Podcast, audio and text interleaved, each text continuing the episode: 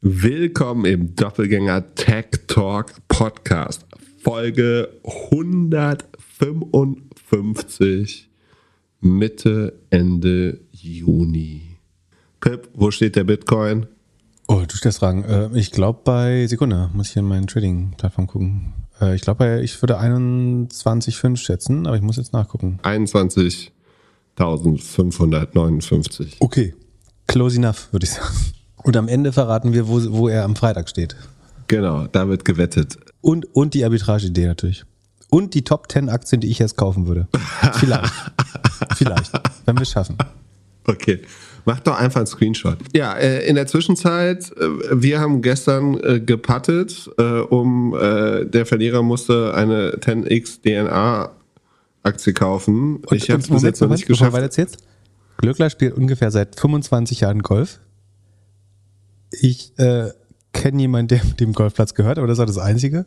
Ähm, ratet mal, wer, wer auf Anhieb getroffen hat. Und wer jetzt, wer jetzt eine 10x DNA-Aktie kaufen musste oder einen Voranteil. Ja, ich habe immer noch nicht meinen Puck, deswegen kam ich noch nicht in meine Trading-App. Ich bin auch mal gespannt, wie sich das so anfühlt, da jetzt nach Monaten wieder reinzugehen. Aber ja, ich, ich kaufe sie noch. Also Sekunde, vielleicht wird sie, ich guck mal, vielleicht wird sie ja noch günstiger sogar. Du willst, du spekulierst darauf, dass sie noch günstiger wird vielleicht. Deswegen kaufst du nicht. Maybe. Ähm, wo findet man das denn? 13,5. Da kann man fast von Erholung sprechen schon wieder. Hätte ich mal gestern kaufen sollen. Ja, vielleicht sollte sich beeilen. Nicht, dass, nicht, dass du jetzt vom, vom Rebound nicht profitierst. Wesentlich überraschender ist die E-Mail, die uns heute begrüßt hat. Was war denn da los? Also, wir haben so ein, auf unsere Doppelgänger-E-Mail kommt eigentlich alles, was an irgendwas mit Doppelgänger ankommt. Das heißt, auch wenn man an dich schreiben würde oder das Gefühl hat, man hätte deine E-Mail-Adresse, bekommt das. Und wir haben jetzt eine E-Mail bekommen für einen Regeltermin, also du, am Montag um 10 Uhr. Ja, nächste Woche fängt's an. Äh, Hast du mit denen jetzt einen Deal? Berätst du die jetzt? Bist du im Beirat? ich habe unaufgefordert eine Meeting-Einladung bekommen vom Freigeist-Team. Ich habe mir ein E-Mail-Head angeschaut, mit, mit meinem wenigen Fachwissen sieht das kredibel aus, als würde die tatsächlich aus dem Netz kommen. Außerdem äh, ist keine Zoom-Einladung dabei, sondern äh, Google Meet. Das spricht, äh, oder Google Calendar, das sp spricht dafür, dass es authentisch sein könnte. Mein, mein Verdacht ist, es ist die. Hörst du das im Hintergrund? Ich habe den äh, Balkon aufgelassen, damit so ein bisschen äh, Sommerfeeling aufkommt. Jetzt klingt, klingt aber irgendwas nach Propellerbomber. ähm, oder, oder, das ist ein anderes Propellerflugzeug. Nein, ähm, wo waren wir? Genau, also ich weiß nicht, was, was dieser Termin soll. Aber ähm, vielleicht ist es die heimliche, ähm, die Collective Listening Session der Freigeist-Fans, die dann Pod äh, Doppelgänger heimlich hören einfach nur. Und dann aus Versehen die E-Mail-Adresse eingetippt haben. Ja, ich habe mir kurz angeguckt, wer da so in dem Termin ist. Äh, Es sind vier Leute, alles Analysten, haben alle dieses Jahr angefangen. Einer davon macht ein freiwilliges Praktikum. Das wäre mein, auch meine Frage. Also freiwilliges Praktikum nach dem Abi heißt umsonst Praktikum machen wahrscheinlich. Ich glaube, das heißt nur, dass man das kein Zwangspraktikum, also kein vorgeschriebenes Pra- Praktikum ist, oder? Okay, aber wieso schreibt man da? Ah, gut. Dann äh, lass starten. Und zwar hat Thomas gefragt, wie du, Pip, heute ein Direct-to-Consumer-Marketing-Team aufbauen würdest. Also wie, welche Skills, Rollen etc. Stell dir vor, Pip, es würde jetzt Pips Dusche geben, oder Pip, Pips Duschkopf.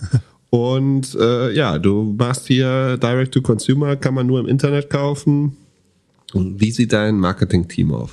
Also ich glaube, ich würde gerade nicht unbedingt, ich bin ja kein großer Direct-to-Consumer-Fan, mit wenigen Ausnahmen. Hier fix, fix diese ähm, Arztbekleidung oder Pfleger, Pfleger, Pflegerinnenbekleidung, die finde ich ganz gut, aber Ja, von denen hast du gerade ein Hemd an, ne? ich, äh, also, das ist total lustig von einem Typen, der noch nie was anderes als ein schwarzes T-Shirt angehabt hat in seinem Leben. Außer am Wochenende. Ich bin kein, groß, kein großer D2C-Fan. Beziehungsweise habe ich noch nicht viele Modelle gesehen, wo das wirklich gut funktioniert. Was würde man da brauchen? Ich glaube, man bräuchte eine Person, die sich um Creatives kümmert, also Copywriter, äh, MWD. Äh, idealerweise gleichzeitig mit so ein bisschen Optik-Skills, also auch Fotobearbeitung und Copywriting. Wenn ich, ich jetzt davon aus, das sollte ein sehr kleines Team sein dann ist das vielleicht die gleiche Person. Das heißt, jemand, der die Werbeanzeigen, die sogenannten Creatives, äh, baut, also für, für Instagram und so weiter. Ich würde davon ausgehen, dass bei den allermeisten Modellen ist es so, dass es keine Modelle sind, wo man sofort Google-Suchtraffic bekommt. Deswegen sind Creatives auch nochmal wichtiger. Ne? Bei Google kann ich einfach rein tippen hier beste Brause, krasse äh, Wasserersparnis. Weißt du eigentlich, dass du für eine Minute duschen 60 Mal dein Handy, äh, nee, für eine Minute kannst du sogar 3600, 3600 Mal das Handy laden. Da die Leute aber nicht so oft nach smarten Duschkopf suchen, fälschlicherweise, muss man eben eher Push statt Pull äh, Marketing. Also Pull Marketing ist, wenn die Nutzer das, Nutzer, Nutzerinnen das aktiv nachfragen, das Produkt. Ähm, dann wäre Google ein guter Kanal. Bei Push Marketing braucht man eben andere Kanäle, wie zum Beispiel Social. Ähm, deswegen, und bei Social wiederum ist das Creative halt wichtig, daher sozusagen das, das Reasoning hinter, hinter dieser Aussage. Das heißt, ich würde vermutlich auch jemand einstellen als nächstes, der noch schon mal, der die schon mal. Jetzt hörst du die Vögel aber, oder? Ja, es nervt tierisch. Warum bist du so ornithophob? Soll ich zumachen gehen, äh, wieder die Tür? Sehr gerne. Dann sitze ich hier den ganzen Tag in meinem Loch und äh, habe nicht mal beim Podcast aufnehmen Sommerfeeling. Aber gut, du hast wenn, ein Hemd mit kurzen Armen an. Du kannst Bitte? auch in der Hitze. Du hast ein Hemd mit kurzen Armen an. Du kannst auch in der Hitze aufnehmen. das hättest du jetzt nicht sagen müssen, dass ich ein kurzärmeliges Hemd habe. Das ist wirklich peinlich. das ist so bitte. Das ist meine Highlight der Woche. das, äh, ich muss später auch noch wieder die Oma pflegen. So. So, Vögel alle tot. also wir brauchen jemand, der Creatives macht, dann jemand, der den Kanal steuert. Was heißt den Kanal steuert?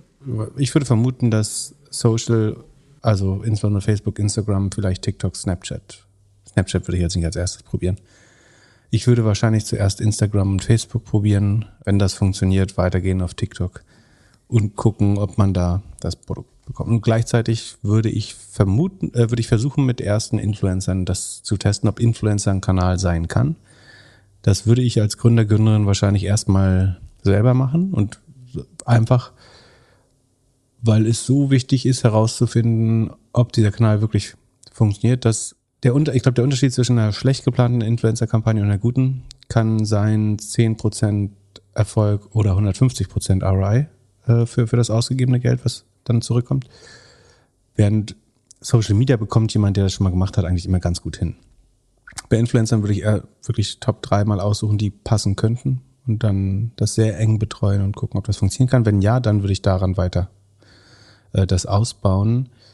Ähm, um das alles zu messen, braucht man entweder jemand im Gründerteam, der entsprechende analytische Fähigkeiten hat, also den, den ROI ausrechnen kann, äh, oder ein gutes Tooling ähm, oder einen Analysten. Ich glaube, in, in, der Gründungsphase wird man in der Regel noch nicht extra ein BI-Team oder Analysten dafür haben. Ähm, wenn man das selber nicht kann, dann ist man, glaube ich, schlecht aufgestellt. Dann müsste man jemand dafür einstellen, der das schon mal gemacht hat. Das sind die ersten drei Personen, die ich, ja, die ersten, ja, zwei, drei Personen, die ich heiren würde. Und wie wäre es vor zehn Jahren gewesen? Nicht so viel anders. Ähm, ja, wäre es vor zehn Jahren nicht eher mehr SEO gewesen und weniger Influencer? Total valide Frage, aber ich, ich finde zum Beispiel eine sehr gute Bewerbungsfrage für jemanden, der sich zum Beispiel auf Head of Marketing oder so bewirbt, zu sagen, was glaubst du sind die zwei größten Kanäle äh, im, in den nächsten zwei Jahren? Was glaubst du sind die beiden größten Kanäle für den Duschkopf? Dort werden es mit an Sicherheit grenzender Wahrscheinlichkeit Influencer und äh, Social sein. Überhaupt keine Frage. Würde ich jede Wette machen. Und mit Social meinst du Paid Social? Paid Social, ja, natürlich. Es gibt, es gibt keinen Non-Paid Social. Also das wäre Influencer. Aber organisches Social gibt's nicht. Ähm, also nicht mehr. Die Frage macht schon Sinn, aber ich glaube, dieses Gefühl dafür, wie sowas erstmal funktioniert, es gibt zum Beispiel viele Leute, die haben noch nie für ein Produkt gearbeitet, wo es keine Suchnachfrage für gibt. Und das ist halt ein komplett anderer Job, wenn du die, die Nachfrage erzeugen musst und quasi Impulskäufer Käufer erzeugen musst, versus du hast ein Produkt äh, wie Autoversicherung, wo irgendwie jeden Tag 10.000 äh, Leute nachsuchen. Ähm, das ist der Unterschied. Aber und ich glaube, wie gesagt, hier käme es auf Creatives, Pay, Creatives, Paid Social und Influencer Marketing an. Wenn wir vom Duschkopf ausgehen, mehr, mehr Informationen haben wir leider, wie immer nicht. Dementsprechend schlecht kann die Antwort oder generell kann die Antwort nur sein. Und du wirst mit einem D2C-Modell eigentlich nie gegen, also selbst wenn Search ein Kanal wäre, dann ist es sehr unwahrscheinlich, dass du ausgerechnet mit deinem Modell ähm, mehr Marge hast oder eine höhere Conversion, um mit den anderen ähm, Suchanzeigen zu konkurrieren. Also das, ähm, Weißt du, verstehst du, was ich meine? Also, ja. ich suche jetzt mal nach Duschkopf, so ich würde wetten, da ist Reuter Bart auf eins, ähm, dann noch zwei andere Shops, vielleicht ein Hersteller wie Grohe, Hans Grohe, äh, AXA, irgendwie sowas. Sekunde, was haben? Achso, Duschkopf. Ist überhaupt duschkopf.de eine deiner tausend Domains? Ich habe viele Duschdomains tatsächlich. Ich, äh, Reuter ist nur auf zwei, auf eins ist Amazon. In den Shopping sind dann äh, auch wieder Reuter, Amazon viel. Genau, und organisch dann große Baumärkte, auch wieder Reuter. Und Reuter ist so ein Hidden Champion übrigens, glaube ich. Ja, die sind, glaube ich, riesig groß, machen auch Bannenwerbung, wenn ich mich nicht irre. Genau, also unwahrscheinlich, dass du da jetzt mit einem Produkt, wo die Conversion noch nicht perfekt ist, wo die Marge wahrscheinlich kleiner ist und so weiter, dass du da mitstinken kannst. Deswegen selbst würde es Nachfrage geben, ist es unwahrscheinlich, dass du die dann günstig akquirieren kannst. Das, das ist sozusagen. Und was man wahrscheinlich noch einstellen würde bei einem Produkt, aber das, dafür wäre Duschkopf jetzt ein sehr denkbar schlechtes Beispiel, wäre vielleicht jemand, der an Retention CRM arbeitet, da ein Duschkopf wahrscheinlich bis zu zehn Jahre halten kann, ist bei entsprechender Pflege, macht es überhaupt keinen Sinn, sich damit zu beschäftigen, sondern eher vielleicht ein Refer-Friend. Also für meinen Öko-Duschkopf hier würde ich eher ein Refer-Friend-Modell machen, wo du, ähm, wo du, ja, die Frage ist, was bekommt man zurück, wenn man. Duschgel. Genau, du bekommst ein, ein, Stück, nee, nicht Duschgel. Duschgel nutzt man nicht, das ist sau viel Verpackungsmüll, sondern ein Seifenstück oder eine trockene Trockenshampoo, äh, nicht Trockenshampoo, ähm, es gibt auch so Shampoo, Shampoo-Klötzer, äh, ähm, bekommst du zugeschickt, wenn du jemand anderem diese Dusche äh, empfiehlst, zum Beispiel. So. Okay, du kannst im Reformhaus ein Stück Kernseife abholen, wenn du einen Freund empfiehlst. Ja, so in der Art. Ey, nutzt du wirklich Duschgel? Keine Ahnung, was da rumsteht. Aber ähm, jetzt noch eine, äh, selten. Eine Frage noch, äh, Amazon, würdest du jemanden darauf setzen oder würdest du alles über deinen eigenen Shop machen? Amazon zu testen könnte schon Sinn machen. Die Frage ist, wenn es was wirklich Innovatives ist, willst du vielleicht das nicht Amazon sofort stecken? Wenn Amazon aber wie zum Beispiel im Fall Duschkopf jetzt hier signifikante Teile der ersten Google-Seite besetzt, dann wird da kein Weg dran vorbeiführen. Aber ist ein guter Punkt, ja. Amazon ist wahrscheinlich ein Kanal, den man auch spielen muss. Das kann man vielleicht erstmal mit einer Agentur anfangen, würde ich, könnte ich mir vorstellen. Also entweder braucht man jemanden, der es schon mal gemacht hat, oder man muss schnell signifikant wissen, erregen. Äh, ansonsten könnte man das vielleicht auch mit einer Amazon-Agentur erstmal versuchen. Aber es äh, sollte man auf jeden Fall mitbedenken, hast du recht. Amazon ist so ein kompetitives Umfeld, äh, also auch innerhalb von Amazon, dass es eigentlich ein guter Test für Product Market Fit ist. Also wenn du es nicht schaffst, unter, unter der Konkurrenz für ähnliche Produkte auf Amazon zu bestehen, dann wird es in allen anderen Kanälen wahrscheinlich auch schon relativ ja, schwer. Es sei denn, du merkst gleichzeitig, dass Social durch die Decke geht, dann kannst du natürlich weitermachen. Aber ansonsten, ja. Das sind so die ersten Leute, die ich einstellen würde. Ja, wir haben uns vorgenommen, heute nur Fragen von Leuten mit T zu nehmen. Deswegen jetzt Tom. Nach Thomas kommt Tom. Ähm, wie gewinnt man die ersten Business Angel für eine Webseite beziehungsweise einen Prototypen? Das äh, kannst du ja äh, erklären. Wenn also damals, als ich für Why Angels zusammengesucht habe, habe ich eigentlich mit denen nur Mittag gegessen und den sehr energisch die Idee erklärt und zack, hatte ich die Finanzierung und habe dann den Prototypen gebaut oder das Produkt, was nie funktioniert hat. Das war wahrscheinlich mein Vorteil. Man hat die schon kennengelernt oder hat ein Intro bekommen. Ähm, und, oder in der, in der Zeit. Wenn man jetzt komplett neu in dem Markt ist, also mal angenommen von der Uni oder von einem Job und gründet dann, würde ich heutzutage einfach kalt die Leute anschreiben. Aber hast du jeden gefragt? Also, also irgendwie Räder, Restaurantbesitzer? Nein, natürlich nicht. Also Leute, die irgendwas mit Internet zu tun haben und Leute, die äh, das Geld auch irgendwie schnell verlieren können und es ihnen nicht wehtut. So, da, da, das ist schon mal ein Punkt. Oder von, also ja, das war so das Kriterium. Also das war jedem bewusst, dass das eine sehr riskante Wette ist. Äh, A, die Idee und B, auf mich zu wetten. Redet einer von denen nicht mehr mit dir? Nee. Ah, jeder redet mit mir noch. Also das glaube ich, äh, ja, ist alles gut verlaufen. Aber dem sollte man sich natürlich im Gewissen sein. Also ich glaube, so, man sagt ja manchmal Friends, Family und Fools oder so. Das, äh, ja, sehe ich glaube, ist schon schwierig ähm, mit Freunden oder so. Also vor allem, ja, es ist halt eine mega riskante Wette. Und es macht auf jeden Fall mehr Sinn, irgendwie sein Geld in Aktien oder ETFs oder so zu stecken, als in Startups, würde ich jetzt annehmen. Du sagst ja selbst, wie viele Investments muss man so machen, damit sich mal eins lohnt? 10, ja, 20, ja. 50? Ja, 10, 20. So, du machst ja irgendwie 12 im Jahr. Oder plus minus. Ja, da, da, das muss man schon machen. Und es darf natürlich auch, so ein Investment ist ja auch nicht so schnell wieder, also selbst wenn es funktioniert, kommst du ja nicht sofort ans Geld. Und bei einer Aktie könntest du ja mal zwar ein bisschen Geld verlieren, aber kannst sie ja morgen verkaufen oder heute und dann hast du vielleicht einen Verlust gemacht, aber du hast das Geld direkt wieder. Das sieht beim Startups ja ein bisschen anders aus. Und bei mir ist es tatsächlich so, dass ich die Leute alle angegangen habe oder angesprochen habe, angeschrieben habe. Ich habe mir natürlich auch kein Problem, irgendwie wildfremde Leute wegen irgendetwas anzuschreiben. Und das würde ich machen. Ähm, sonst habe ich gar nicht so, so große Tipps. Man sollte, sollte irgendwie nur klar verkaufen, dass das halt ja eine Wette ist und ähm, äh, nicht irgendwie zehnfachen Return versprechen. So, äh, hast du noch Fragen? Was sind denn gute Intros und schlechte Intros oder gute Anschreiben, schlechte Anschreiben, äh, wenn dich jetzt jemand, also wie, wie, äh, man macht sich ja dann auch so, der, der erste Eindruck zählt ja auch oft. Äh, was findest du ein gutes Intro oder eine gute Cold E-Mail, was ist schlecht? Also, ein Intro hilft schon immer extrem. Also, dass das irgendwie über jemand anderes zu dir gelangt, ähm, der so ein bisschen für die Qualität oder die Person birgt, das, das hilft schon sehr. Wenn nicht, macht es das deutlich schwer. Ich versuche trotzdem die meisten Sachen anzuschauen, aber man guckt tatsächlich auch viel kritischer drauf. Wenn man, also wenn jemand einem das weiterschickt, dann guckt man wahrscheinlich ein bisschen wohlwollender drauf und denkt eher, was hat die andere Person da drin gesehen? Während man bei anderen eher schaut, warum kann man, warum kann das auch nicht klappen? Ich finde die beste Intro, wenn jemand mir einfach nur den Link zur Webseite schickt und die erste Traction, ehrlich gesagt. Das ist das, was am ehesten FOMO bei mir auslöst, wenn du mir schickst. Wir haben ein SaaS-Tool gebaut, das ist die Webseite und wir haben jetzt schon ähm, 30.000 Umsatz im Monat. Oder der Umsatz ist im ersten Quartal von 10 auf 30.000 gestiegen. Das würde mich am ehesten dazu bewegen, ehrlich gesagt, reinzuschauen. Ähm, weil ich so merke, es ist nicht nur Gelaber, ich bin nicht der erste Idiot, der drauf reinfällt. Es gibt schon Kunden, es gibt schon Zahlen.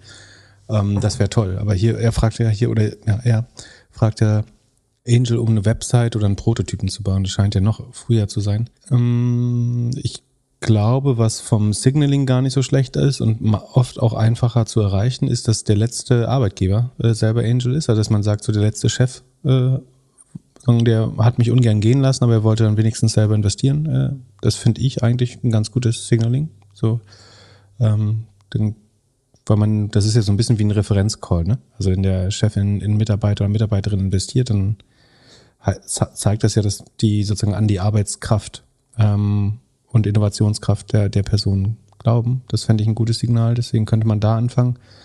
Ähm, natürlich schauen, wer in der gleichen Stadt oder im eigenen Umfeld in ähnliche Sachen investiert hat. So, man braucht natürlich keine Leute, die direkt schon in der Konkurrenz investiert sind, aber vielleicht die prinzipiell in SaaS-Modelle, prinzipiell in Marktplatzmodelle, prinzipiell in D2C-Sachen investieren. Da noch so ein bisschen gehen. Ähm, natürlich im Netzwerk rumfragen, ob jemand jemanden kennt, der überhaupt sowas macht. Ähm, nicht mit Leuten anfangen, wie du schon so angedeutet hast, die noch nie, für die das das erste Investment ist. Da ist die Wahrscheinlichkeit, dass die dann später mal böse sind, wahrscheinlich äh, größer und die können am tendenziell auch, also der, der Nutzen ist relativ gering, so, weil die oft dann kein eigenes Netzwerk haben. Und gleichzeitig sind die einem bestimmt besonders böse, wenn es dann nicht klappt. Von daher ja, also ich würde im eigenen Arbeitsumfeld anfangen, dann irgendwie schauen, ob ich auf den, den richtigen Themen äh, jemanden dafür begeistern kann. Und idealerweise habe ich halt schon eine Website oder einen Prototypen, wenn ich anfange. Das, ähm, ich finde es mal deutlich schwerer, mir Dinge vorzustellen, wenn, äh, solange es noch ein Deck ist, als wenn ich schon eine Web, die Website muss noch gar nichts können, aber wenn die schon, also die, die Story gut erzählt, finde ich es tatsächlich fast einfacher, äh, das mir zu erschließen.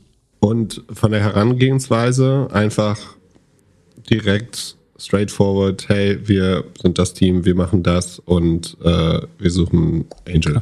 Ansonsten, was natürlich auch funktionieren kann, was ist, das ist nicht das beste Signal, aber ähm, für First-Time-Founder kann das manchmal vielleicht auch hilfreich sein, ähm, in Inkubator tatsächlich zu gehen, weil man da, also man gar keine Exposure zu Angels hat, ähm, ist ein Inkubator natürlich schon die Chance, ähm, viele Angels kennenzulernen, ähm, für, ein, für wenig Dilution ähm, an dem Produkt weiter, gerade an den Prototypen zu arbeiten. Das sieht dann aus Sicht der nächsten Angels oder Investoren nicht perfekt aus, aber das kann halt trotzdem für manche Leute die richtige Lösung sein. Genau. Ansonsten Pitch da gibt's ja so klassische Vorlagen irgendwie von Sequoia oder auch äh, anderen VCs oder von Guy Kawasaki gab's früher mal eine. Problem beschreiben, ähm, idealerweise ein Problem, was es auch wirklich gibt. Die Marktgröße, das Konkurrentumfeld bitte nicht weglassen, es schafft kein Vertrauen, äh, so zu tun, als gäbe es das Produkt noch nicht. Ähm, Im Gegenteil, dann fragt man sich, warum es gibt es eigentlich noch nicht. Das Team äh, zeigen und dabei so gut wie möglich rausstellen, warum das auch das richtige Team für dieses Produkt ist zu diesem Zeitpunkt schwer, finde ich immer, wenn es ein Produkt ist, wo man schon weiß, das wird saleslastig sein und im Team befindet sich niemand, der schon mal Sales gemacht hat.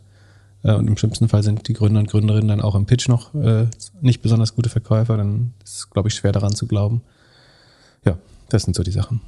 Dann gehen wir von dem Lifecycle eines Startups weiter. Also Angel, Series A, Series B, es wächst, es wächst, es wächst. Und irgendwann gibt es dann Secondary Marketplaces vor allem in Amerika. Und da hat jemand gefragt, ob wir mal darauf schauen könnten. Also man stellt sich das so vor, es gibt einen Marktplatz, auf dem verkaufen dann Mitarbeiter, Mitarbeiterinnen ihre Anteile an der Firma und ja, verschiedene Leute können das dann kaufen. Ich glaube, bei Airbnb, als sie ein IPO gemacht haben, gab es da so einen kleinen, ja, kleinen Wettlauf drauf, oder? Da haben doch versucht, ein paar Leute vor dem IPO noch irgendwie Secondaries zu kaufen. Mhm.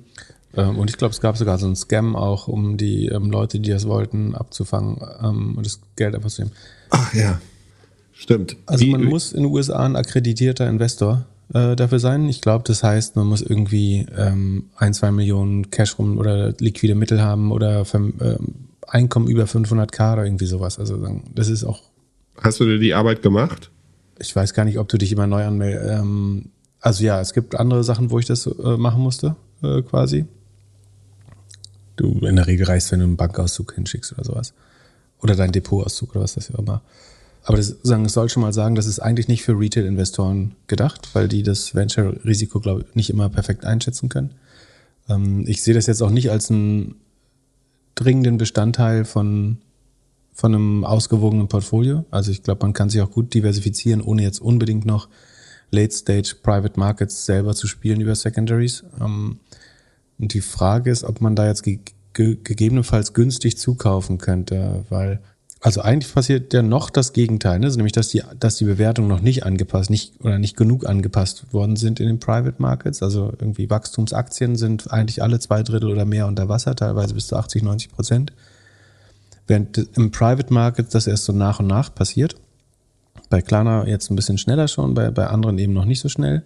Die Frage ist, fühlt man sich jetzt ausgerechnet als jemand, der nicht regelmäßig in Venture investiert, in der Lage, das besser einzuschätzen als die Leute, die Event, das sind ja Leute, die in der Firma selber arbeiten.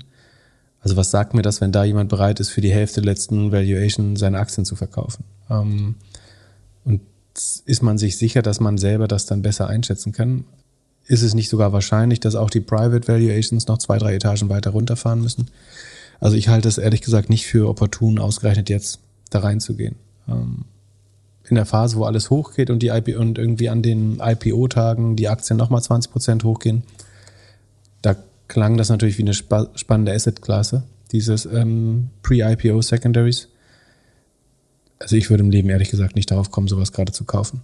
Ähm, es sei denn, es gibt eine Firma, wo man denkt, die hat es jetzt wirklich zu Unrecht getroffen, aber das ist ja mega intransparent im Pri Private Market. Also wenn du jetzt, sagen wir mal, die, die letzte Valuation hat sich halbiert bei einer Firma, wo du eigentlich denkst, denen musste es doch eigentlich super gehen und die sind jetzt zu Unrecht bestraft, dann könntest du da einsteigen, aber ich würde viel eher dann jetzt da, wo im, im Public Market verprügelt wurde, also bei Aktien, vielleicht einen Einstieg suchen, als dass ich jetzt ausgerechnet ähm, in, in Firmen, wo ich eigentlich keine öffentliche Information habe, das ist ein bisschen mehr Casino. Also ich sehe das nicht als opportun, ehrlich gesagt. Und ich würde es für mich selber ausschließen.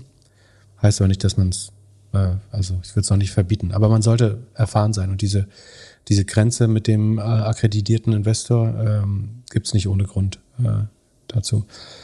Ähm, wer, wer aber lustigerweise genau den gleichen Weg geht, gerade das hatten wir vor zwei Wochen, glaube ich, äh, schon mal angeteasert, ist ja Kathy Wood. Also ähm, die hat ja sozusagen in den Public Markets, also an der Börse, ihren Fund jetzt äh, effektiv mehr als halbiert und äh, durch ordentlich Geld durchgebrannt und will jetzt sieht als nächsten logischen Schritt, ähm, dass sie einen Crossover Fund macht und der, das heißt ein Fund, der auch in Private Markets, also Late Stage Startups zum Beispiel, investieren kann, weil sie sagt, dass äh, Private Markets besser darin sind, äh, disruptive Innovationen zu bepreisen.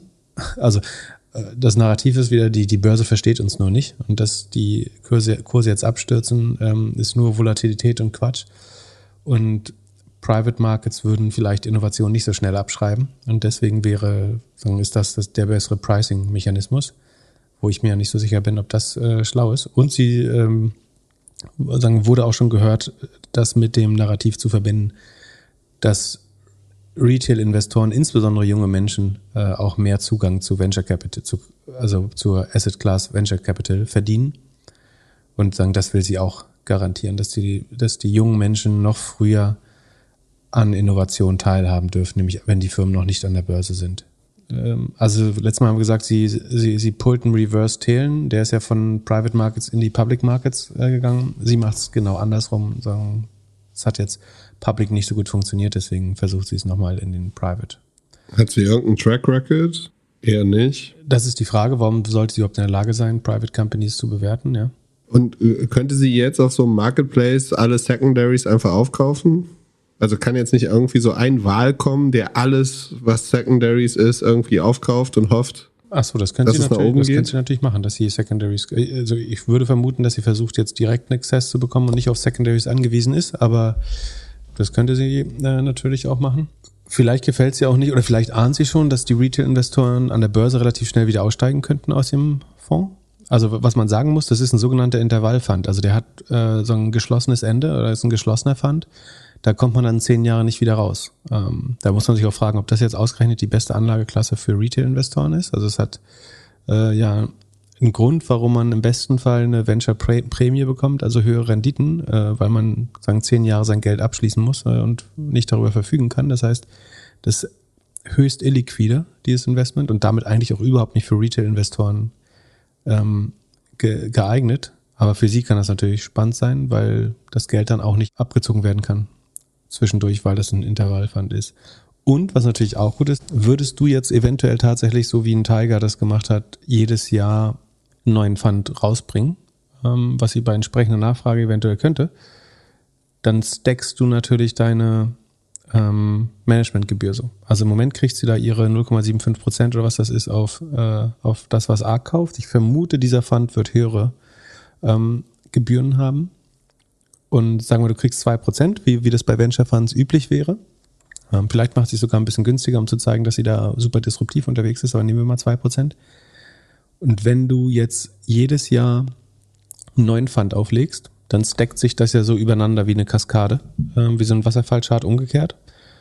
Und das heißt, dass du nach drei Jahren schon sechs Prozent Managementgebühr hast äh, auf die durchschnittliche Fondsgröße. Und nach fünf Jahren hast du zehn Prozent und theoretisch nach zehn Jahren könntest du, es kommt darauf an, ob du dann noch in der Investmentphase bist, noch Geld bekommst. Aber theoretisch kannst du eben ein Vielfaches des durchschnittlichen Fondsvolumens an Managementvergütung bekommen. Das könnte es nochmal äh, spannend für sie machen. Prinzipiell verstehe ich den Move aber ehrlich gesagt nicht so richtig. Und ähm, was ich lustigerweise durch Zufall rausgefunden habe, äh, vorletzte Woche ist, der erste Investor in, also der Mensch, der zuerst an ARK geglaubt hat, ist Bill Wang. Ähm, wer den nicht kennt, kann auch mal Folge, weiß ich nicht, hören, äh, aber sagen wir Sekunde, das finden wir raus. Moment, Moment, lass mal irgendwas rattert da. War das der Typ, der zu viel geleveraged hat oder so? Genau, das ist der ähm, Ex-Tiger-Manager, äh, der dann Akigos Capital gegründet hat. In Folge 40 äh, sprechen wir darüber. Ähm, das hat durchaus Unterhaltungswert. Und der ist tatsächlich, also genau, der hat mit geborgtem Geld unheimlich hoch äh, geleveraged, irgendwie 15, 20-fachen Hebel äh, und bei verschiedenen Banken sozusagen sich das Geld auch noch geliehen, äh, weil eine alleine ihm das natürlich nicht hätte geben dürfen. Hat er dann in die, die Nasdaq hochgepumpt quasi äh, mit, mit Leverage Trades. Und als dann die Kurse fielen, ist er komplett implodiert. Ähm, hat einen Margin Call bekommen und ja, ist quasi illiquide geworden. Ähm, und hatte auch vorher schon äh, mal Insider-Trading-Verfahren ähm, gegen sich laufen. Ähm, das war auch schon bekannt, als er in ähm, Cathy Wood investiert hat. Aber er hat ihr, glaube ich, äh, wenn ich mich nicht irre, die ersten 50 Millionen oder sowas äh, gegeben, um diesen äh, Fonds zu bauen, der dann später sicherlich seine Stocks auch mit angeheizt hat weiter. Ähm, da hätte man es vielleicht wissen müssen. Äh, ist ja schon auch komisch. Ja, witzig. Also ein witziges Zusammenspiel. Dann äh, größere Frage, wo ich ehrlich sagen muss, auch ich nicht der größte Fan von bin. Jemand bekommt eine fünfstellige Abfindung und von Abfindung bist du kein Fan? Das wäre mir aber ganz neu. nee, aber er gibt uns dann eine Liste von sechs Sachen, was er damit machen soll. So. Also auf dem äh, und generell diese diese äh, was soll ich damit machen? Also entscheidet bitte für mich ja, habe ich immer das Gefühl, ist immer eine schlechte Frage. Also kann man. Kann wir können ja eins ausschließen, indem du sagst, was, was du machen würdest. Und das sollte er dann auf jeden Fall schon mal nicht machen.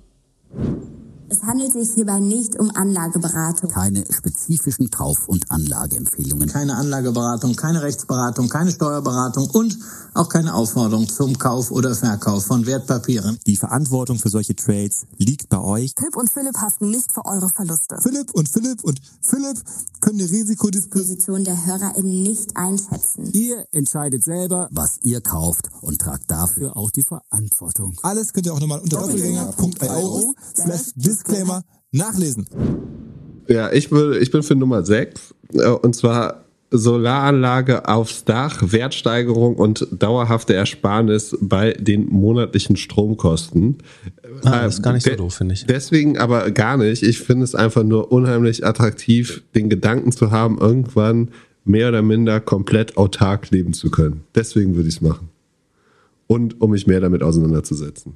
Also mir wäre der Wertsteigerung und, und ja, monatliche Stromkostenersparnis da gar nicht so, so Strom, wichtig, sondern eher. Stromautarkie wäre aber auch bei dir erst noch der erste Schritt äh, von vielen, äh, um dich autark zu bekommen. Aber wir arbeiten dran. Also, ähm, genau, es gab eine üppige Abfindung. Äh, was kann man tun, äh, damit das Geld nicht auf dem Girokonto wegschmilzt, ist eigentlich der Hintergrund der Frage. Die Optionen sind Tor 1, alles aus Festgeldkonto mit 0,2% Zinsen fairerweise muss man sagen, das wird nicht bei 0,2 bleiben, sondern wahrscheinlich Richtung 2, 3 Prozent gehen äh, über die nächsten Monate. Ob, äh, Tor 2 ist ETF MSCI World, die Standardanlagestrategie. Ähm, Tor 3, einen kleineren Immobilienkredit mit 1,75 Prozent Zinsen komplett tilgen und damit 500 Euro monatliche Rate sparen. Tor 4, ein Fünftel eines größeren Immobilienkredits der mit 2,2 Prozent verzinst äh, tilgen. Eine allgemeine Renovierung am Haus und somit den Wert der Immobilien steigen. Zum Beispiel neue Fenster, das klingt nach einer Mietimmobilie. Äh, so, so redet man in der Regel, glaube ich, nicht über seine eigene. Also was ich nicht tun würde, ist das jetzt aus fest. Also man muss erstmal äh, vorweg sagen, das hängt natürlich immer alles sehr davon ab, in welcher Situation man sich befindet und wie die eigene Risikoneigung ist. So meine ist fast unendlich groß, weil ich einen niedrigen Lebensstandard habe, es einen weiteren Verdiener äh, in dem Haushalt gibt und, so weiter. Wenn man davon ausgeht, dass einen das ähnlich betrifft, also man hat keine anderen größeren Verpflichtungen, ähm, ist, hat einen relativ sicheren Job, ähm, wobei Abfindung spricht ja nicht dafür. Na, wie auch immer. Aber sagen wir, man, man fühlt sich trotzdem jobsicher äh, in der Zukunft. Dann sagen, würde ich nicht zu sehr äh, viel, viel Geld aufs Konto legen. Ähm, wenn man ein hohes Sicherheitsbedürfnis hat, dann sind wir relativ klar bei Kreditabzahlen. So glaube ich. Das ist, ich glaube, finanziell macht das gar nicht so viel Sinn, aber wenn man mit, ähm, mit Schulden nicht gut leben kann zum Beispiel, dann ist es allein für sagen, das eigene Wohlbefinden immer schon schlau, ähm, sich von Krediten zu befreien. Da es hier aber zwei Kredite gibt äh, und Immobilien, äh, nehme ich fast an, so man hat gar kein so großes Problem mit äh, Schulden. Von daher besprechen wir jetzt mal so einen mittleren Case. Also nicht kompletter Hasardeur, ähm, aber auch nicht kompletter ähm, Angsthase. Aber deswegen gibt es keine allgemeingültige Antwort. Also auf dem Festgeldkonto selbst bei 0,2, bei 2%, bei 3% Zinsen verliert man real weiter Geld. Ne? Also der, was, was man von der Bank gesagt bekommt oder dort sieht, ist ja der sogenannte Nominalzins. Wenn die Inflation jetzt aber wie gerade trotzdem 8% ist und ich 0,2% Zinsen bekomme, ist meine reale Rendite minus 0,78%, äh, minus 7,8%. Ähm, das heißt, erst dann, wenn die Zinsen auf dem Festgeldkonto höher werden als die äh, Inflation ähm, würde es überhaupt Sinn machen, Geld aufs Festgeldkonto zu legen. Ansonsten ähm, würde man in jedem Fall immer verwässert werden und Geld verlieren. Ähm, mit einer Ausnahme eben, wenn man es aus, aus Sicherheitsgründen oder aus spekulativen Motiven Geld hält. Also ähm, es gibt zwei Motive, um rational Geld zu halten, äh, die mir jetzt auf Anhieb einfallen zumindest. Das eine ist, ähm, ich re- rechne mit hoher Unsicherheit, zum Beispiel, ich könnte meinen Job verlieren und so weiter. Deswegen habe ich, äh, sagen, baue ich mir eine, ein Polster auf aus Sicherheitsgründen. Das andere ist, eine sogenannte Spekulationskasse anzulegen. Das heißt, in der Hoffnung, dass die Zinssätze weiter steigen ähm, oder sagen, dass Aktien noch weiter fallen ähm, und ich später noch günstiger einsteigen kann, halte ich jetzt mein Geld äh, als Cash in der Spekulationskasse und dann kann ich später eben doch wieder in die Wirtschaft investieren. Ansonsten ha- halte ich es für Quatsch. Ich würde äh, so oder so aber mal zwei, drei Monatsgehälter trotzdem vielleicht auf dem Konto haben für Reparaturen, wenn doch mal was Unvorhergesehenes passiert ähm, und so weiter. Also wir schließen mal das Festgeldkonto aus, weil das eigentlich Geldverbrennen ist. ETF finde find ich jetzt nicht doof. Die Kurse sind runterkommen, die können weiter runterkommen. Ähm, Fakt ist, dass die Aktien jetzt billiger sind als vorher. Niemand kann sagen, wo der MSCI World jetzt in, in einem halben Jahr steht, aber Fakt ist er ist günstiger geworden. Man kann das, wenn man sich wohlfühlt, auch so ein bisschen aufteilen auf die nächsten äh, Monate und einen Cost-Average-Effekt noch stärker ausnutzen. Wissenschaftlich sagt man immer, es am besten sofort. Hätte, hätte man das vor einem halben Jahr gemacht, wäre es natürlich einigermaßen doof gewesen im Nachhinein. Aber ähm, das ist auf jeden Fall sozusagen eine valide Anlagemöglichkeit. Ein Immobilienkredit mit 1,75 Prozent Zinsen zu tilgen, halte ich ehrlich gesagt nicht für schlau, weil die Wahrscheinlichkeit, dass die Zinsen steigen, ähm, ist größer und dass der langfristige Zins auch über diesem Geld ist. Das heißt, es wird wahrscheinlich ein Vorteil sein, ähm, Geld sich für 1,75 oder auch dem zweiten Kredit für 2,2 Prozent geborgt zu haben. Deswegen, sofern man sich damit wohlfühlt, würde ich, also die meisten Leute werden in Zukunft froh sein, wenn sie nochmal Geld für 2% aufnehmen könnten irgendwo. Deswegen würde ich den Zins, diese Kredite jetzt nicht tilgen, mit der Ausnahme, dass wenn, wenn die sich jetzt anpassen, also sagen, wenn der in, in drei Jahren auf irgendwie Libor, also den Interbankensatz plus 3% steigt oder so, oder plus 2% steigt, ähm, dann wird es natürlich unberechenbar, äh, wie hoch die Zinszahlungen dann sind. Äh, dann hätte man eventuell Incentives, das früher zu tilgen. Aber wenn der jetzt lange Zeit oder bis zum Ende festgeschrieben ist bei 2%, würde ich persönlich den Kredit tatsächlich nicht zurückzahlen, sondern eher hoffen, dass ich ähm, mit einem Investment entweder in die Solaranlage oder in dem MSCI World besser lande und das dann später daraus zahlen kann, aus den Renditen oder ähm, aus den Dividenden. Die Renovierung, also es gibt noch den, das, die Möglichkeit, Renovierung an der Substanz, die Substanz des Hauses zu verbessern oder der Immobilien äh, und damit Wert zu schaffen. Da habe ich das Gefühl, dass wir immer noch ein bisschen überhitzt sind. Ich, ich überlege, ob das vielleicht günstiger werden kann, wenn wir wirklich eine Rezession bekommen, ob sowas wie Bauen äh, und so Handwerkertätigkeiten dann vielleicht noch etwas günstiger werden. Ähm, ansonsten kann man das natürlich auch machen. Das steigert den Wert, wie schon gesagt. Das spart äh, Strom. Ist auch gut für die Umwelt. Aber noch schöner finde ich dann fast die Solaranlage auch. Also die letzten zwei Optionen finde ich sinnvoll. Den MSCI World. Kredite würde ich ohne Not nicht abzahlen, wenn sie relativ faire Zinsen noch haben. Und Festgeldkonto ähm, versuche ich so niedrig wie möglich zu halten, ehrlich gesagt. Aber am Ende muss man das selber entscheiden, ne, womit man sich wohlfühlt. Ähm, aber das, der Rest ist ja relativ einfach auch zu, zu rechnen. Ich habe noch eine Frage zum 10x DNA-Fonds. Wenn ich den in meiner App nicht kaufen kann, also ich bin mittlerweile in meine App gekommen, habe gesehen, wie viel Verlust ich gemacht habe seit meinen Käufen. Wie viel bist du unter Wasser seit, seit ever? Seit ever minus 20 Prozent. Hm, so wie ich in der App. Genau, aber ich kann in der App keinen Fonds kaufen. Was?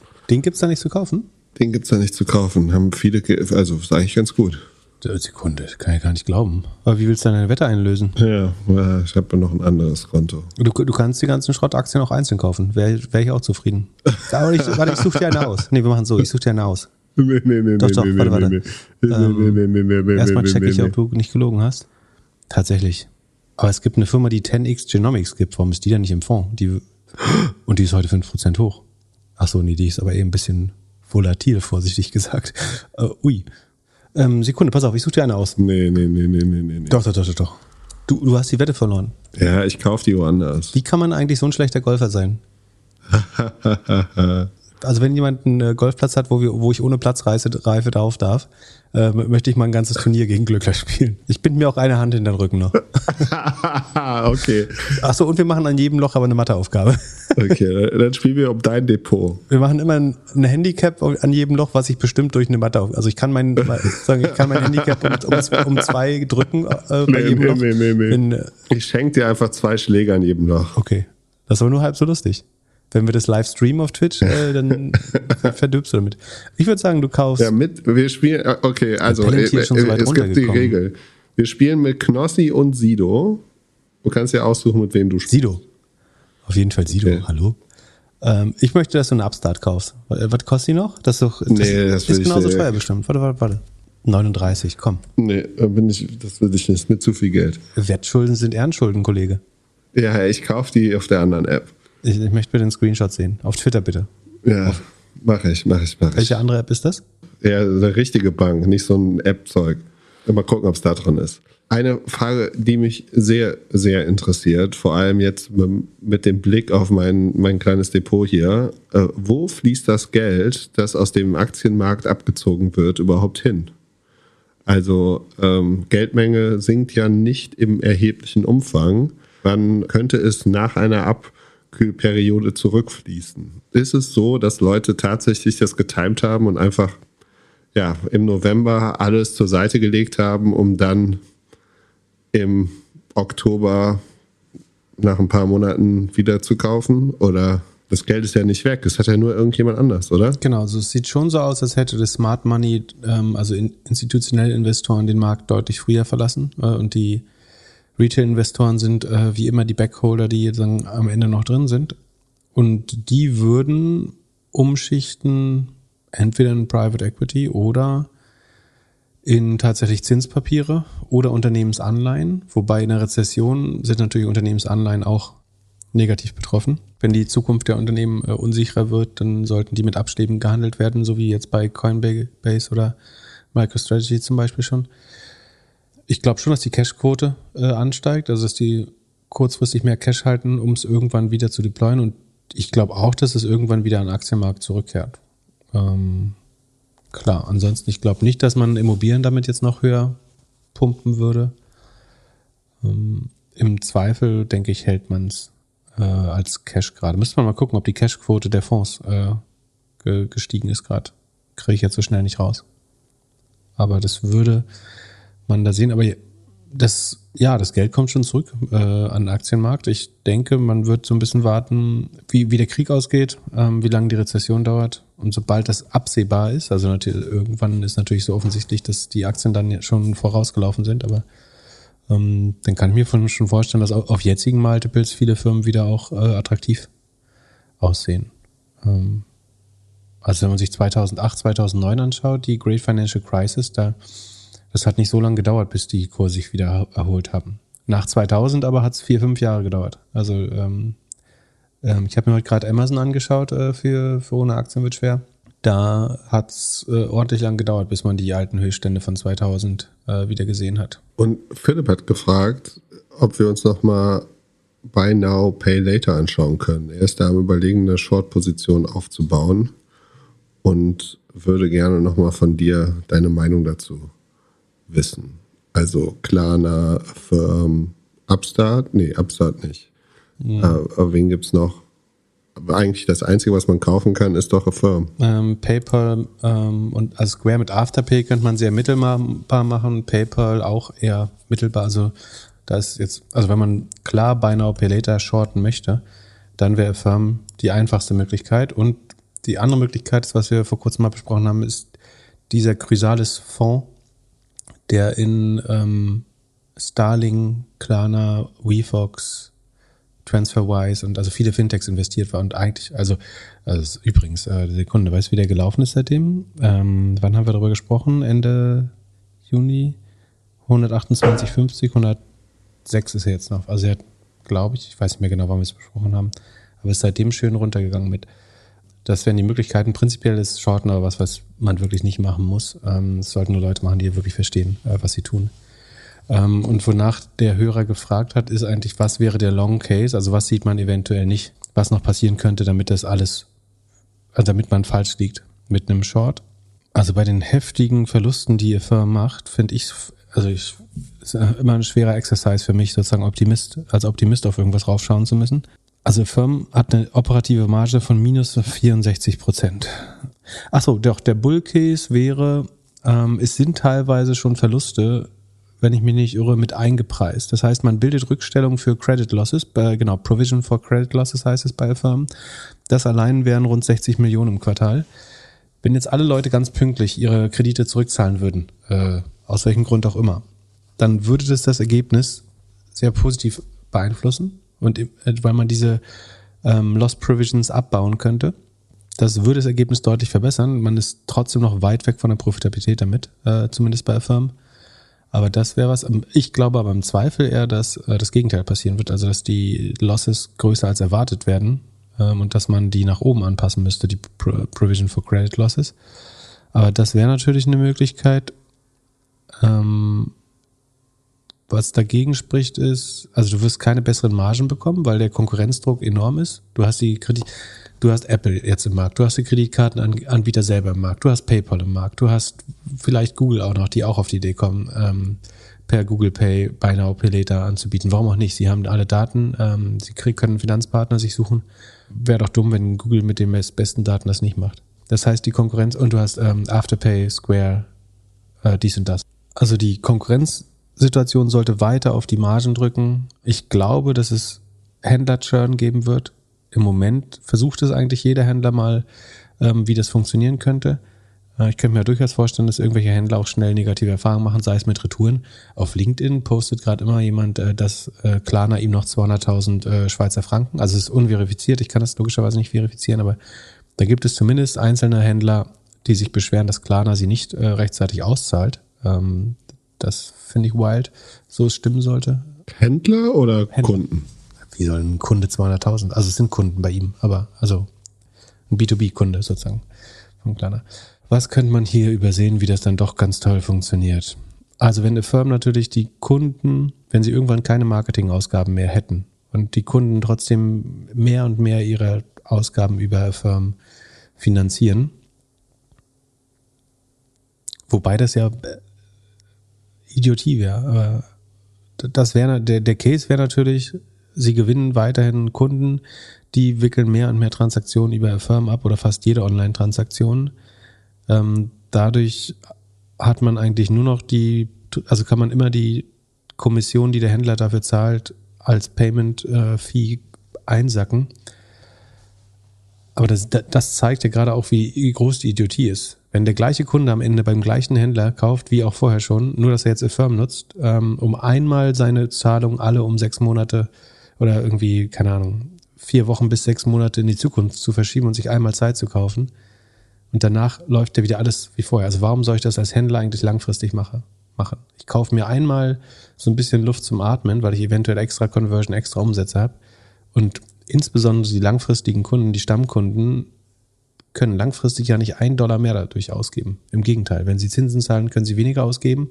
Wenn sie keine Zinsen zahlen, zahlt der Händler die Provision. Ich glaube, bei Now Peleta ist ein Lose-Lose-Model, wo alle Beteiligten dran verlieren, inklusive die Investoren der Firmen, die es betreiben. Ich würde schon sagen, dass so ein Rechnungskauf, wie, wie Apple ihn macht, äh, dass der Sinn machen könnte, aber ich, ich mir fällt schwer, mich zu überzeugen, wie das im allerbesten Fall ein gutes Modell werden können, ehrlich gesagt. Ähm, und die sind auch so weit weg von dem Scale. Also woher soll der Scale kommen? Wer kennt denn bei Now Peleta noch nicht? Es wird dir ja überall angeboten. Glauben wir daran, dass der Markt noch vier, fünf, zehnmal größer sein kann? Das ist die Scale, die man bräuchte, damit das profitabel sein kann. Ich bin mir nicht mal sicher, ob zehnmal größer reicht, ehrlich gesagt. Ähm, können wir mal extrapolieren hier. Wir haben ähm, Nee, die Operating Marge wird ja auch immer schlechter, nicht besser. Also es ist, selbst wenn wir es weiterzeichnen, bleibt es genauso schlecht wie vorher. Also es gibt auch kein, beziehungsweise der Operating Leverage ist fast nicht spürbar. Das heißt, es skaliert nicht. Mit größeren Zahlen wird das Modell nicht mal besser. Ähm, aber es gibt keine sicheren Shorts, ne? Also es sieht vielleicht so aus. Aber was ist, wer, warum würde man da Geld verlieren? Wenn jemand es kauft, ach so, das ist so ein bisschen das Problem, dass Firmen so günstig ist könnte es jemand mit Kundenzugang kaufen? Hm. PayPal. Ja, genau, die können sagen, wir versichern uns. Äh, Firmen kosten nur noch 6 Milliarden. Das ist sowieso, also der, der Hauptgrund, warum man falsch liegen kann, ist, bei nächsten Earnings sind die Zahlen nicht ganz so schlecht wie bei den letzten. Und dann geht die Aktie 20% hoch, obwohl die Firma immer noch kaputt ist. Und das andere ist, dass die Firma irgendwann so billig wird, wie ihr Firma jetzt mit 6 Milliarden, dass vielleicht, äh, wie du sagst, ein, PayPal das äh, dann doch mit einer kleinen Prämie kauft. Das könnte immer noch 20, 30 Prozent Anstieg sein. Und dann hat man 100 Prozent seines Geldes verloren in der Regel. Aber ja, ich selber, ähm, ich bin Short Firm mit einer ganz kleinen sagen, Spielposition oder mit einem kleinen Hedge. Aber mir fällt super schwer zu sehen, wie das langfristig funktionieren kann, das Modell, ehrlich gesagt. Sowohl Klarna als auch Firmen. Bei, bei Square, den diversifizierten Playern oder bei einem PayPal sehe ich es nicht ganz so schlimm. Ähm, aber ich glaube, Firmen gibt es in fünf Jahren nicht mehr in Klarna auch nicht. Was?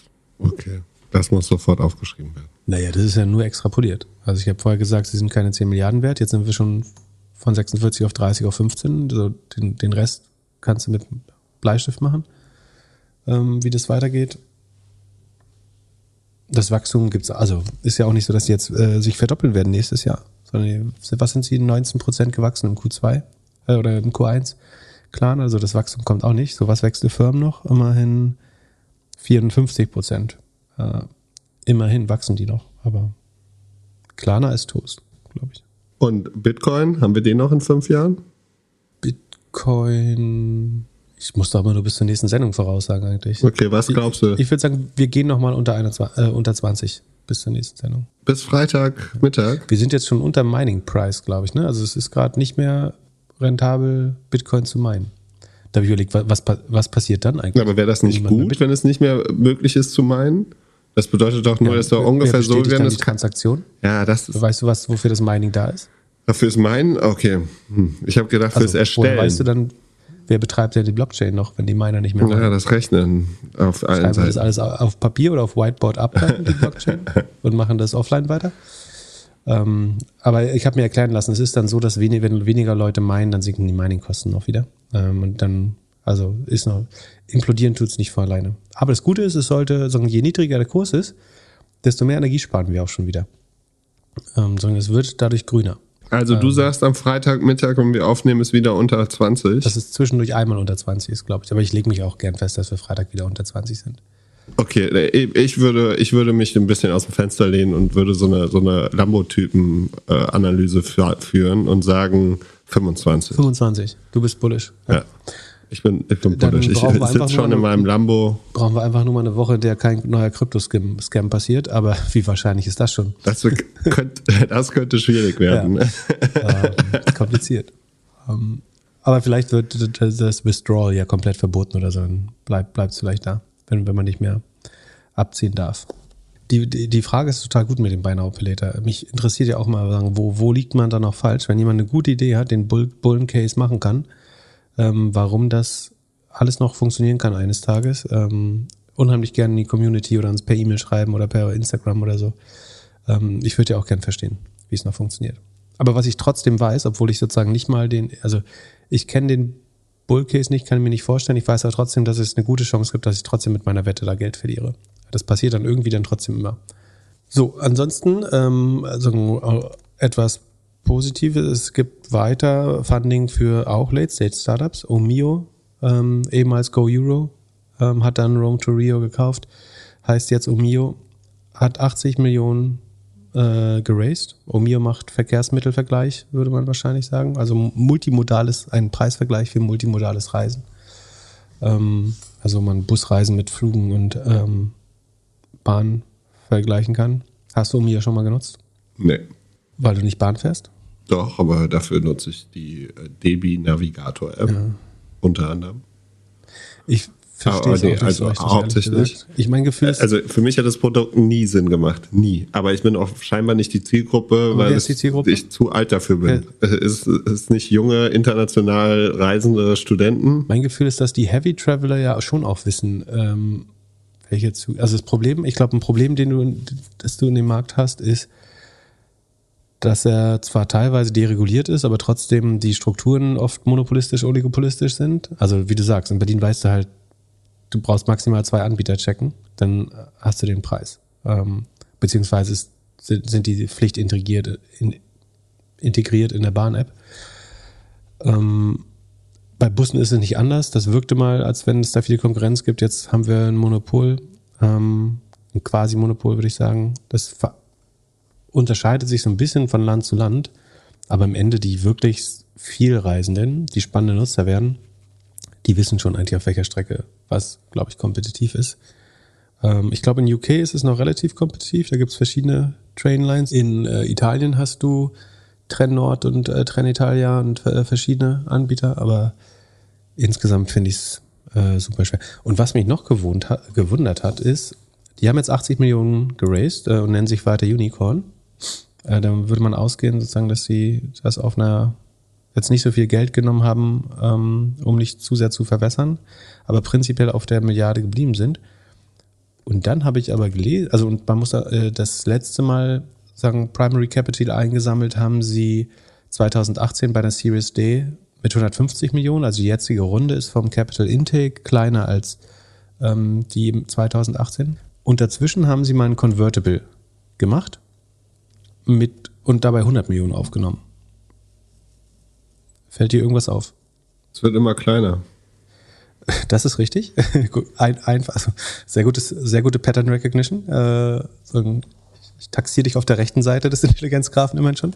Ähm, aber ein Convertible, willst du nochmal erklären, was ein, wie das ein Con- Convertible ist oder soll ich das? Mach du das mal besser. Also in der Regel heißt das, ähm, man legt keine Bewertung fest, man, man kann ein Cap festlegen, das dann implizit eine Bewertung festlegt, aber man sagt eigentlich, dass ähm, die Investoren, die in das Convertible einzahlen, einen Discount auf die nächste Runde bekommen. Also wir legen jetzt zum Beispiel, das war während Corona, muss man fairerweise sagen. Natürlich wollen sich Leute da nicht super weit aus dem Fenster lehnen. Und dann sagt man, damit ihr durchfinanziert seid durch die Krise oder soweit es eben geht, geben wir euch 100 Millionen. Ähm, in dem Fall waren es 100 Millionen. Also zumindest das, was Sifted, äh, also das ist so, so ein Startup-Travel-Medium, sagt. Dafür bekommen wir aber zum Beispiel 15 oder 20 Prozent Rabatt auf die nächste Runde, damit unser extra Risiko, was, also wir gehen ja ein Risiko ein. Ähm, wir können uns aber gerade nicht auf eine Bewertung einigen oder wollen es nicht, weil die ganz furchtbar wäre eventuell. Deswegen geben wir euch Geld und kriegen aber einen 20, 15 Prozent äh, Zwangsrabatt auf die nächste Runde.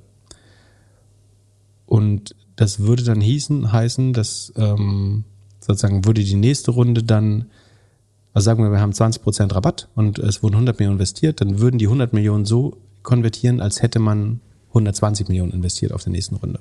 Also jetzt mit den 80 sind es dann 200 Millionen und dann sagst du, ist, das sind 10 Prozent oder was? Oder wie viel Prozent haben sie für die 200 Millionen ausgegeben, abgegeben? Ach so, das könnte natürlich sein. Ach so, daran habe ich noch gar nicht gedacht. Also meine erste Gedanke war, die 120 passen ja nicht in die äh, 80 rein. Ähm, aber es kann natürlich sein, dass sie das fairerweise abgezogen haben und wirklich nur, also dass die, die Runde dann insgesamt 200 Millionen ist ähm, und die 80 nur der Anker. Ja, das kann auch sein. Ähm, also dass 80 wirklich neu sind. Aber hätte man, also man hätte ja sagen können, es ist eine 200 Millionen Runde und das Convertible mit reinrechnen einfach. Aber klar, das Geld kommt ja nicht zweimal, das wäre auch nicht falsch. Ja, ist gar nicht so einfach, das transparent auszudrücken. Na gut, dann kann es vielleicht sein, wirklich, dass 80 Millionen neues Kapital geflossen sind. Und auf der gleichen Runde müssten dann aber 120 Millionen mitkonvertiert haben. Äh, Und damit wäre die Verwässerung dann aber signifikant. Ja, ja vielleicht war es so. Aber wie viel Prozent sind dann normal so eine Series E? Ähm, ach, so gibt es keinen Fest. Also in der Regel verwässert man so rund 20 Prozent. Manchmal bei kapitalintensiveren Sachen, äh, manchmal deutlich mehr. So äh, die die Q-Commerce Ventures sind teilweise stärker stärker verwässert äh, in der Vergangenheit. Ähm, wenn man einen Klarner hat, aber auch mal äh, auf sehr viel Geld, auf einer sehr hohen Bewertung, also auf 46, glaube ich, haben sie nur 800 geraced. Also sehr wenig ver verwässert. Ähm, es gibt schon beides. Aber ganz oft ist es so im Schnitt 20 Prozent. Das, die 20 Prozent würden dann ja wiederum genau passen jetzt. Äh, wenn du sagst, die 100 sind zu 120 kon konvertiert und jetzt kommen 80 dazu, dann war die Gesamtrunde, ähm, dann hat man gesagt, wir dürfen uns weiter Unicorn nennen. Also Spekulation jetzt, ne? Ähm, wir haben 200, also 20 Prozent verwässert mit insgesamt 200 Millionen, die in dieser Runde dann ähm, zum Zuge kommen. Und dann hat, haben die 80 Millionen aber bestimmt eine Liquidation Preference bekommen, könnte ich mir vorstellen. Ja. Mal sehen, wo, wo das Modell weiterhin führt. So, Dann, ich würde sagen, heute bist du mal dran mit dem Spartipp. Oder muss ich wieder eingeben? Wir machen jetzt äh, sagen, den Move gegen Inflation. Jede Woche gibt es, jede, nicht jede Woche gibt es zwei Spartipps sogar, nämlich weil wir zweimal auf, auf Show, Show sind. Was ist dein Spartipp für, für harte rezessive Zeiten? Äh, Wenn man eine Party macht und Getränke auf Kommission kauft, kauft nicht verschieden, zu viele verschiedene Arten von Bier, kauft ein Fass oder immer die gleiche Marke oder das gleiche Produkt. Halbe Kisten können nicht zurückgegeben werden. Ah, verstehe. Oh, da kann ich helfen. Aber dann mach doch, äh, so, kann ich dir einen Tipp, kann ich dir die, das Antidot äh, sagen? Ähm, Resteparty. ja, kommst du? Also, kommst du morgen? Diesen, nee, ich kann ganz, ganz schlecht. Ich, ich habe Aufsichtsratwoche. Aber, achso, ich muss auch gleich los. Sekunde, was wollte ich sagen? Achso, aber du kannst ja Freitag hier ein paar Leute, ein paar Hörer einladen. Mach, habt ihr nicht, äh, macht doch hier Hamburg Community Treffen bei dir vor der Haustür und dann trinkt ihr die Reste leer. Äh, alles gut, alles gut. Äh, Aber äh, Freitag ist äh, Mittag, mit. Mittag mit Malte. Das äh, ist auch, äh, das ist auch ein Spartipp sozusagen, weil So, Mal, Malte zahlt ja. verschwende nicht zu viel Zeit, ich muss gleich los. Ich war aber im OMR-Podcast und Philipp Westermeier hat eine gute Frage gestellt, und zwar so diese Peter Thiel-Einstellungsfrage. Was ist, also nach der konträren Meinung, äh, formuliert ist die, glaube ich, als woran glaubst du, was die, die, der Rest der Welt nicht weiß oder nicht glaubt? So. Äh, und die meine Community hat gesagt, die, wir sollen uns darüber unterhalten. Also ich habe mich ja dazu schon geäußert im OMR-Podcast, den kann man, äh, we- wenn man den hier durchgehört hat, äh, kann man den noch äh, hören. Ähm, ach so, siehst du, muss ich noch in die Philipp Klöckner Pay- Playlist. Es gibt auch eine Playlist. Äh, also ähm, jemand, der so eitel ist wie ich, hat natürlich seine eigene Playlist und da kann man alle Podcasts auch nachhören. Äh, beginnend mit dem ähm, OMR-Podcast, da packe ich den jetzt auch live rein. Sehr zu empfehlen, vor allem wenn man einschlafen möchte. Genau, äh, ist hervorragend zum Einschlafen. Was wollte ich jetzt sagen? Ach so, genau, der hat diese Frage gestellt und jetzt wollte ich die dir mal stellen. Was ist, woran glaubt Philipp Glöckner, was noch kein, äh, schon Philipp Glö Glöckler, ähm, ist wirklich ein bisschen selbst, selbstreferenziell, ähm, was die, der Rest der Welt noch nicht erkannt hat. Also, äh, lass mich erstmal, du glaubst äh, nicht an den Longtail im Internet und du glaubst nicht an, was ist das andere, was du immer sagst, nicht an Agilität. Ich habe ich hab gesagt, ich halte das Lean Startup äh, Konzept für, für nicht so allgemeingültig, wie man glauben würde. Sondern, also ich, nicht, dass ich es für Bullshit halte, sondern ich glaube, es wird so allgemeingültig eingesetzt. Ich glaube, dass Mitarbeiter, Mitarbeiterinnen einstellen meistens das Problem nicht lösen. Du meinst mit äh, Menschen Probleme totschlagen? Ja. So, was, was ist die, was ist, was, was macht Glückler stattdessen? Versuchen es zu lösen oder einen Prozess einzuziehen. Versuch, wie, wie, wie denn zu lösen? Naja, durch einen Prozess, durch irgendwie, durch Technik. Aber mehr Leute auf ein Problem zu werfen, glaube ich, ist meistens nicht die richtige Lösung. Okay, sagen wir mal, ein, ein Warehouse ist um elf immer schon leer, leer Roboter. Wie, wie löst du das ohne mehr Menschen? Mehr Ware holen, Roboter fahren, I don't know. Okay.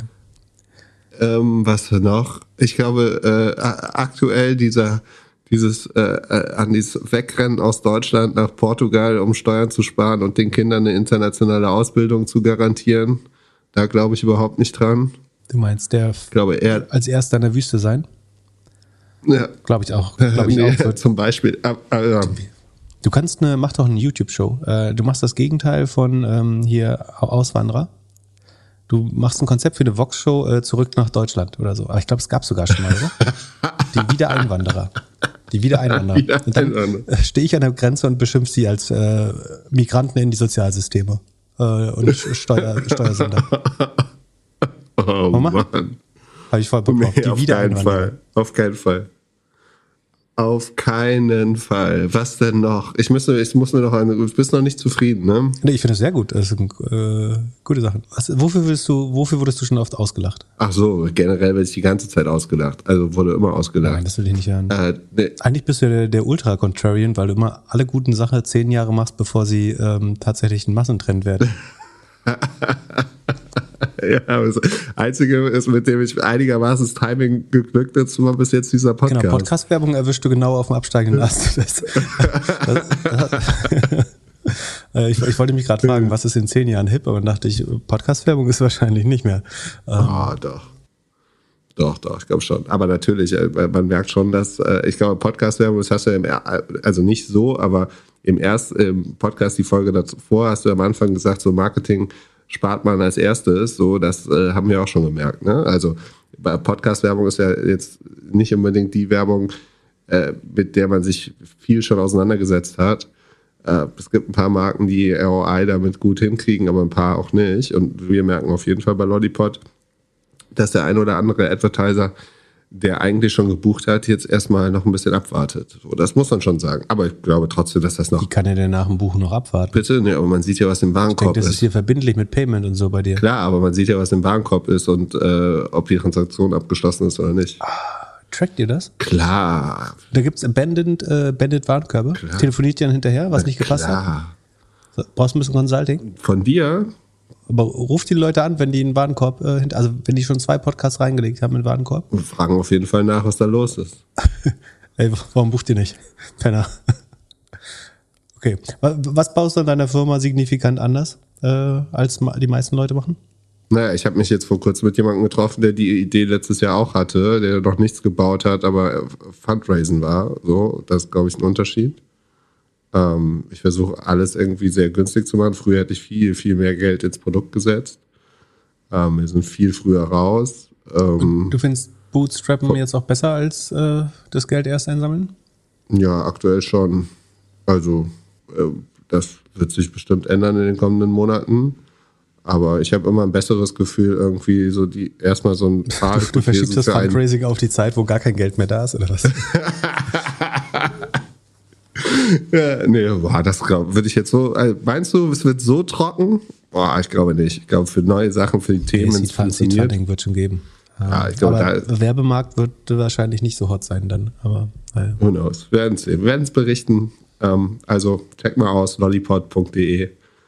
Vielleicht, we- we- wenn ihr den, den Warenkorb nicht fertig macht, dann äh, rufe ich noch ruf ich euch an. Aber du, eine richtig konträre These bekommen wir nicht mehr von dir heute. Ich grill dich jetzt weiter, sorry. Was, was hat, die, was hat die, die Masse denn so richtig falsch? So, wo du sagst, so, die sind alle dumm, alle dumm, alle dumm. Ja, äh, aber, was ich auch überhaupt, auf, überhaupt nicht glaube, ist, dass wir durch Technologie die Welt retten. Glaubst du nicht? Da, ah, da kriege ich sehr, nee, null. Ich glaube voll nur durch Verbote. Also keine Autos auf den Straßen äh, hier und, Aber das ist und doch so schon die weiter. woke Mehrheitsmeinung. Also, aber ich, Ist ich es? weiß es nicht. Okay. Ist ganz spannend. Ich glaube, äh, sehr verhärtet Aber- auf beiden Seiten. ja, aber ich, also keine Ahnung, ich finde diese Scooter, diese Flieger, diese Tunnel und der ganze SUV-Fahrer, ne? da, Das das- ist äh, furchtbar, furchtbar. Ja, das genau. die Schlimmsten. Ja. Äh, Sehr gut. Äh, war, eine Top-Folge. Sollen wir die PayPal-Frage noch äh, hier schnell reinwerfen? Oder Ja, wo, wo wir schon mal über Payment, Payment geredet haben, können wir das. Also jemand hat gefragt, ähm, es würde interessieren, ob wir jetzt, ob wir jetzt bei PayPal einsteigen wollen. Wieso ausgerechnet jetzt? Das weiß ich nicht. Ich glaube, es wurde in einem anderen Podcast als eine Idee äh, gespielt. Ich weiß gar nicht, was dafür spricht, ehrlich gesagt. Ich weiß nicht mehr, was der die Long PayPal-These ist. Mein Gefühl ist, äh, Sekunde, ich muss mal gucken, ob ich noch short bin äh, und das- und das fairerweise sagen muss. Nee, äh, habe ich verkauft. Aber würde ich bei den nächsten Earnings vielleicht zumindest wieder überlegen, ob ich das kurzfristig short spiele. PayPal ist doch voll E-Commerce. Genau. Mein Gefühl ist, es ist zu sehr vom E-Commerce abhängig ähm, und profitiert nicht von dem Wiederaufleben des Offline-Handels. Ähm, ich weiß nicht, warum die gewinnen sollten, ehrlich gesagt. Ich verstehe auch gar nicht, was der, was der Case ist. Ich kann noch mal in die Zahlen gucken. Sekunde haben wir es im Sheet. Also es ist bestimmt keine schlechte Company, ne? Das glaube ich auch nicht. Aber also Gross Profit Marge geht runter, ist auf dem absoluten Tiefspunkt mit 42,6 Prozent, war in den letzten fünf Jahren nicht so tief. Operating Income ist auf dem Tief, also es geht offenbar um eine Wette um Turnaround, so wie das ja aussieht. Ähm, haben stark von Corona profitiert, das sieht man relativ klar. Nee, fühlt sich für mich eher an wie ein fallendes Messer. Ich zahle in Zukunft nur noch mit Apple Pay, da brauche ich PayPal nicht mehr. Ja, ich nutze es auch nur, wenn die Kreditkarten, das Kreditkartenformular von äh, irgendwelchen Apps so schlecht ist, dass äh, PayPal der einfache Weg ist. Ähm, aber wir sind bestimmt auch nicht repräsentativ. Meine Angst ist eher, dass PayPal, und das sieht nicht so aus, ähm, ihre Kosten nicht so einfach in den Griff bekommen. Äh, wobei im Marketing sparen sie schon. Das sagt ja auch einiges immer. finde ich. Also sie scheinen schon an den Kosten zu arbeiten, was für mich jetzt immer auch immer heißt, dass sie jetzt nicht an äh, Wachstum in den Himmel glauben. Das Wachstum ist auf 7,5 Prozent runter. Ich sehe nicht, warum das wieder hochgehen sollte. Das ist äh, b, b, b, b, Q1. Sekunde, was ist hier das Vergleichsquartal? Na gut, das davor war besonders stark. Das nächste, die Vergleichswerte wären ein bisschen einfacher. Da könnte es jetzt zu Wachstum kommen, aber oh, schwer. Ich, nee, ich glaube nicht. Also mein, meine Angst ist, dass die Kosten weiter steigen werden oder zu langsam angepasst werden können, während der Umsatz eigentlich weiter maximal ganz niedrig zweistellig wachsen könnte, also mit 10, 11 Prozent. Ich glaube, sie werden eher knapp nochmal unter 10 Prozent liegen. Und dann sollte sich die Operating Marge weiter verengen. Wenn man jetzt ganz weit rauszoomt, aus Helikopterperspektive, wird der Zahlungsmarkt halt immer kompetitiver. Also irgendwie die Durchdringung steigt, mehr Leute zahlen digital, das, der Trust kommt an, das glaube ich schon. Aber ich sehe auch, dass die Anzahl, äh, die, die Anzahl der Möglichkeiten, mit denen ich zahlen kann, eher sagen, kompetitiver und diverser wird. Ähm, wenn PayPal mit ähm, Buy Now Pay anfängt, wird es fürs Ergebnis nicht besser werden, glaube ich.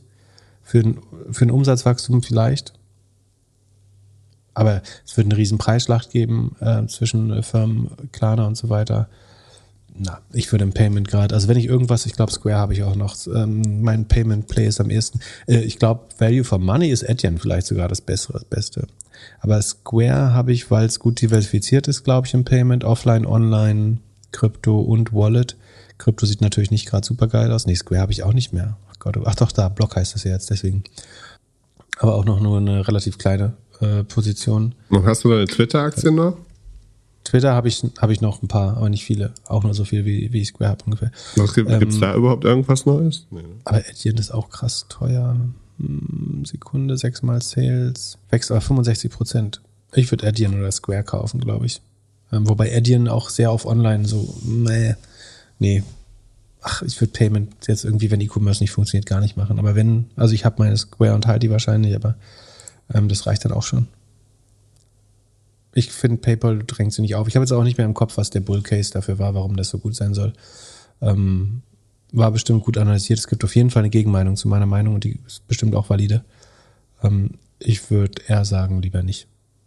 In diesem Sinne, habt einen schönen Mittwoch. Bis zum Wochenende. Wir hören uns Samstag. Peace. Ciao, ciao. Ach, Mann, Mann, Mann. und Was, ey, einmal mit Profis arbeiten.